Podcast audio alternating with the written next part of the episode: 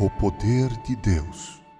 No trecho bíblico da carta de Paulo aos Romanos, capítulo 1, versos 16 e 17, o apóstolo dos gentios se expressa nos seguintes termos: Pois não me envergonho do evangelho, porque é o poder de Deus para a salvação de todo aquele que crê, primeiro do judeu e também do grego, visto que a justiça de Deus se revela no Evangelho, de fé em fé, como está escrito: o justo viverá por fé.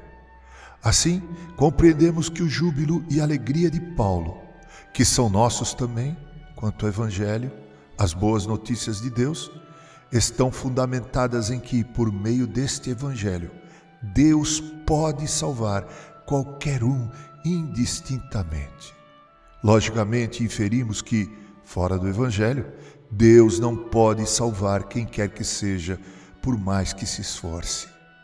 Por mais que alguém deseje ser salvo, se esforce para isso, só o poderá ser por meio das boas novas de Deus, por meio do Evangelho, que apontam para Cristo como agente salvador. O Evangelho é de Deus e tem como essência a pessoa de seu amado Filho Jesus. Portanto, é nesse Evangelho Nesse Jesus, que encontramos o caminho para que nosso relacionamento com Deus, que é vida, outrora fraturada por causa do pecado, seja restabelecido e nossa comunhão com Ele, com Deus, seja refeita. Convido você, prezado ouvinte, a dar ouvidos e toda a atenção necessária a este Evangelho. Fora dele, não há outro meio ou recurso pelo qual Deus possa nos salvar.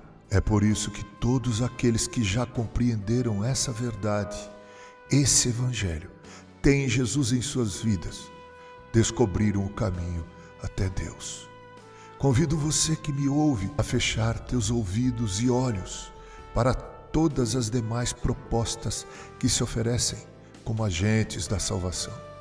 Não há outro caminho, há um só o Evangelho, que é a boa notícia de que Deus enviou seu Filho amado para salvar qualquer pessoa. Fora deste Evangelho, fora deste Jesus, todos estão perdidos eternamente. Prezado ouvinte, creia em Jesus, única e exclusivamente, e então você poderá ser salvo por Deus. Com carinho, Reverendo Mauro Sergio Aiello.